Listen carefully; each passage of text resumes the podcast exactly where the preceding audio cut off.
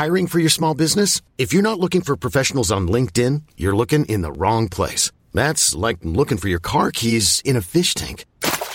LinkedIn helps you hire professionals you can't find anywhere else, even those who aren't actively searching for a new job but might be open to the perfect role. In a given month, over 70% of LinkedIn users don't even visit other leading job sites. So start looking in the right place. With LinkedIn, you can hire professionals like a professional. Post your free job on linkedin.com slash achieve today. Em Hebreus diz que posso perder minha salvação? Carta aos Hebreus capítulo 6. Comentário de Emaro Persona. Hebreus capítulo 6, ele começa no versículo 1, falando a judeus, pelo que deixando os rudimentos da doutrina de Cristo, prossigamos quais eram os rudimentos da doutrina de Cristo. Os rudimentos da doutrina de Cristo eram as coisas que já tinham sido ensinadas no Antigo Testamento. Porque nós sabemos que eram as sombras, eram os, uh, uh, as figuras de Cristo no Antigo Testamento. Prossigamos até a perfeição, não lançando de novo o fundamento do arrependimento de obras mortas. Isso foi já falado no Antigo Testamento. De fé em Deus, isso eles tinham aprendido no Antigo Testamento. Da doutrina de batismos, eles tinham aprendido doutrina de batismo no, no Antigo Testamento porque havia batismos na, na, na lei dada através de Moisés, através de anjos para Moisés, e Moisés deu ao povo.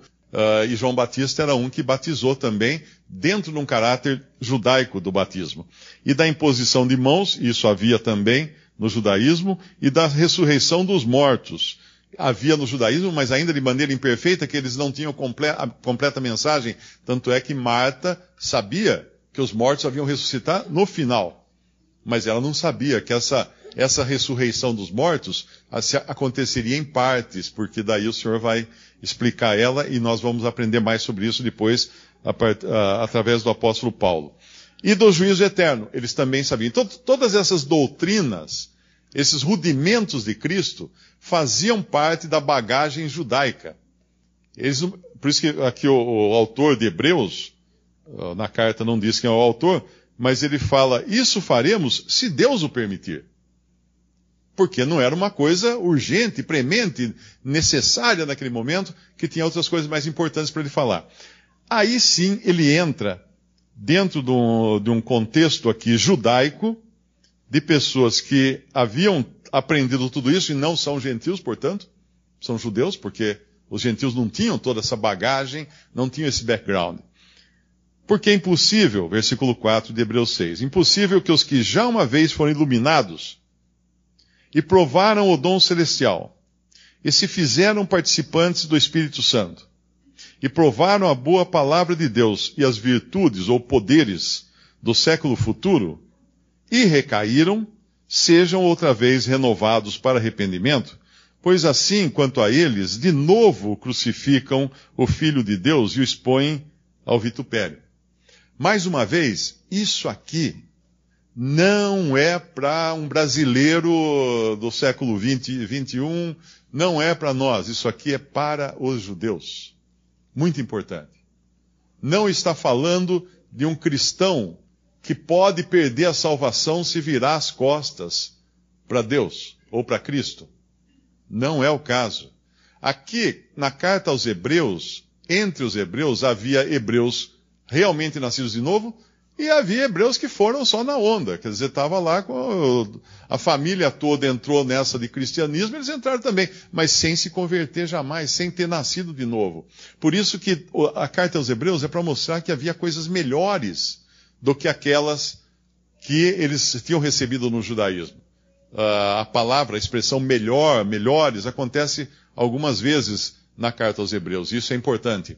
Então, aqui, quando ele fala é impossível, e realmente é impossível, aqueles que uma vez foram iluminados. Quando que eles foram iluminados? Ora, a luz estava no mundo. A luz estava no mundo. O Senhor Jesus é a luz do mundo. E ele estava no mundo. Onde ele passava, a luz estava exposta. E a luz não só traz vantagens, né, por iluminar, mas a luz traz problemas. Porque quando você levanta uma pedra e o sol bate debaixo dela, o que acontece? As, as, as aranhas, escorpiões, aquele monte de bicho venenoso, eles se escondem, porque eles não gostam de luz. E as pessoas rejeitavam o Senhor Jesus porque não era a luz vindo ao mundo. Lá em João ele fala, no capítulo 3 de João, a luz veio ao mundo, mas os homens não quiseram a luz, os homens detestaram a luz, rejeitaram a luz.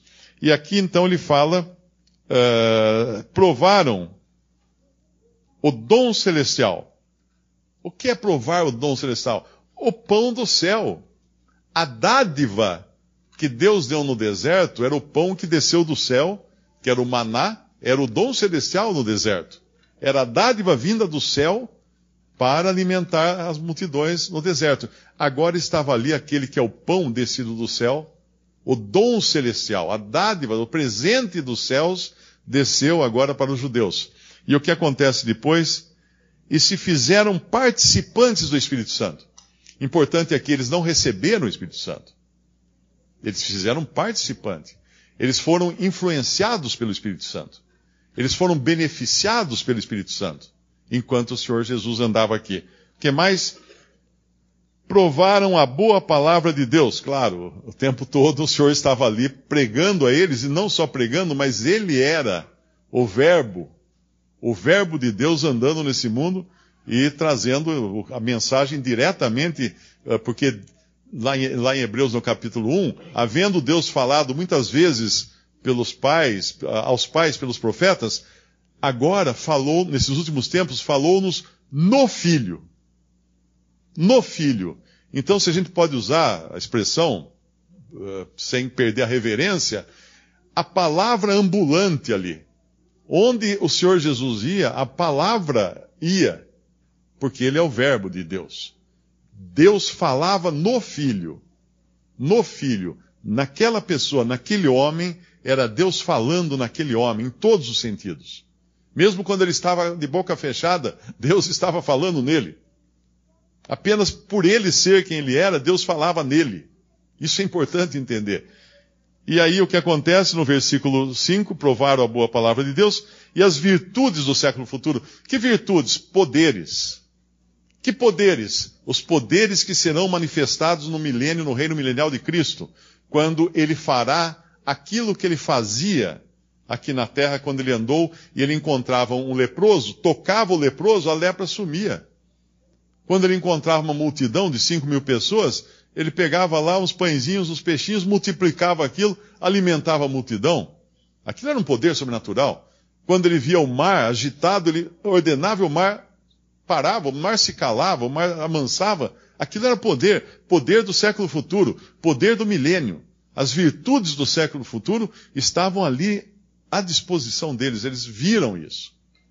Ninguém poderia ir dormir depois e no dia seguinte esquecer o que viu, o sujeito viu os pães multiplicarem, viu multidões sendo curadas. Não é essas coisas de igreja, fala assim, venha hoje, grande noite de milagres, aí coloca um no palco lá, fala assim, ah, eu, tá, tenho uma dor aqui, outra dor ali, e passou a dor. Não é isso. A Bíblia fala que todos eram curados. Então se tinha mil pessoas doentes, quando o Senhor Jesus curava, as mil pessoas eram curadas.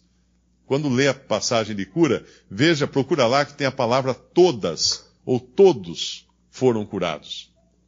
Muito importante. Ele não curava um ou dois, todos. E aí, uma outra, uh, no versículo 6, aí vai falar assim, recaíram. Então é impossível que quem participou de tudo isso, e quem participou de tudo isso? Não fui eu nem você. Nós não estávamos lá há dois mil anos na, na, na Judéia ou na Galiléia uh, participando dessas coisas. Mas eles estavam, os judeus estavam. E recaíram. É impossível que eles sejam outra vez renovados para arrependimento, pois assim, quanto a eles, eles quem? Os judeus, de novo crucificam o Filho de Deus e o expõem ao vitupério. E aqui um detalhe importante para a gente ver que isso aqui não é para ninguém hoje, é para eles. Porque nenhum de nós aqui crucificou o Filho de Deus. Quem crucificou o Filho de Deus? Os judeus. Só quem crucificou o Filho de Deus poderia crucificar de novo. Que é o que diz aqui. De novo crucificam o Filho de Deus. Para crucificar de novo, tem que ter crucificado uma vez. Então é muito importante, porque muitos aqui vieram de denominações pentecostais que usam esse versículo aqui de montão para colocar terror na mente das pessoas. Oh, você vai perder a salvação, tá vendo? Você vai perder, você vai crucificar de novo o Filho de Deus. Mas eu nunca crucifiquei o Filho de Deus. Como é que eu vou crucificar de novo? Não é? Então, esses detalhes da palavra de Deus são importantíssimos. Por isso que é o entendimento da palavra de Deus não se dá sem o entendimento das dispensações. E eu insisto que uh, tem irmãos que eh, pregam sobre as dispensações com bastante capacidade. Eu não, não conheço tantos detalhes como, quanto eles conhecem, e já existem gravações disso. E, ouça as gravações. Leia os textos e livros que falam das dispensações, porque isso é a chave. É como se você abrisse assim e fazia, uau! De repente tudo fez sentido. De Gênesis Apocalipse, tudo fez sentido. A hora que abriu a caixinha das dispensações. E por isso, voltando lá em, em Lucas 12, o que nós temos ali?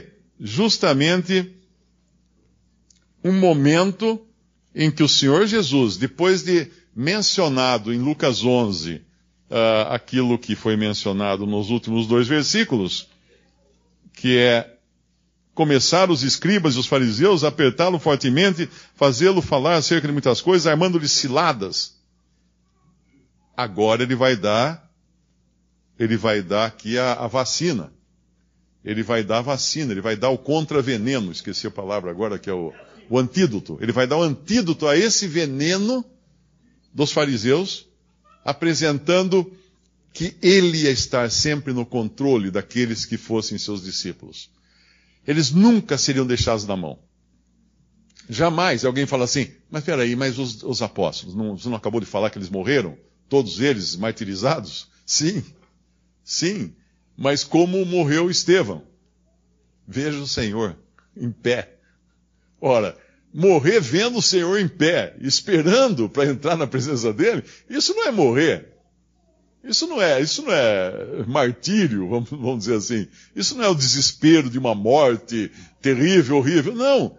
Isso é olhar e falar assim, ah, eu, tô, eu já estou aí. Estou chegando aí. É isso. Foi esse o martírio que eles tiveram. Para aqueles que o matavam, que os matavam, é, realmente não sobrava nada, não sei viver a vida agora aqui. Talvez amanhã se converterem, aqueles que possivelmente se converteram, alguns, eu creio que sim. Né? ou como o próprio ladrão na cruz, esse realmente é, era o Filho de Deus. Agora, para os que sofreram tudo aquilo, que esperança brilhante, que certeza brilhante eles tinham bem diante de si, bem diante dos seus olhos.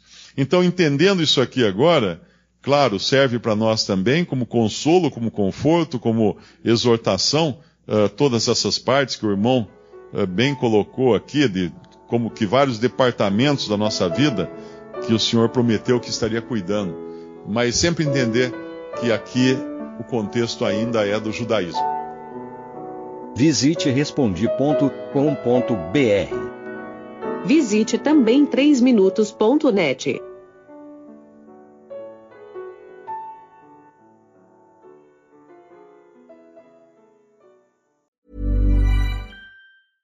Hey, it's Paige DeSorbo from Giggly Squad. High quality fashion without the price tag. Say hello to Quince. I'm snagging high-end essentials like cozy cashmere sweaters, sleek leather jackets, fine jewelry, and so much more. With Quince being 50 to 80% less than similar brands. And they partner with factories that prioritize safe, ethical, and responsible manufacturing. I love that. Luxury quality within reach. Go to quince.com slash style to get free shipping and 365 day returns on your next order. Quince.com slash style.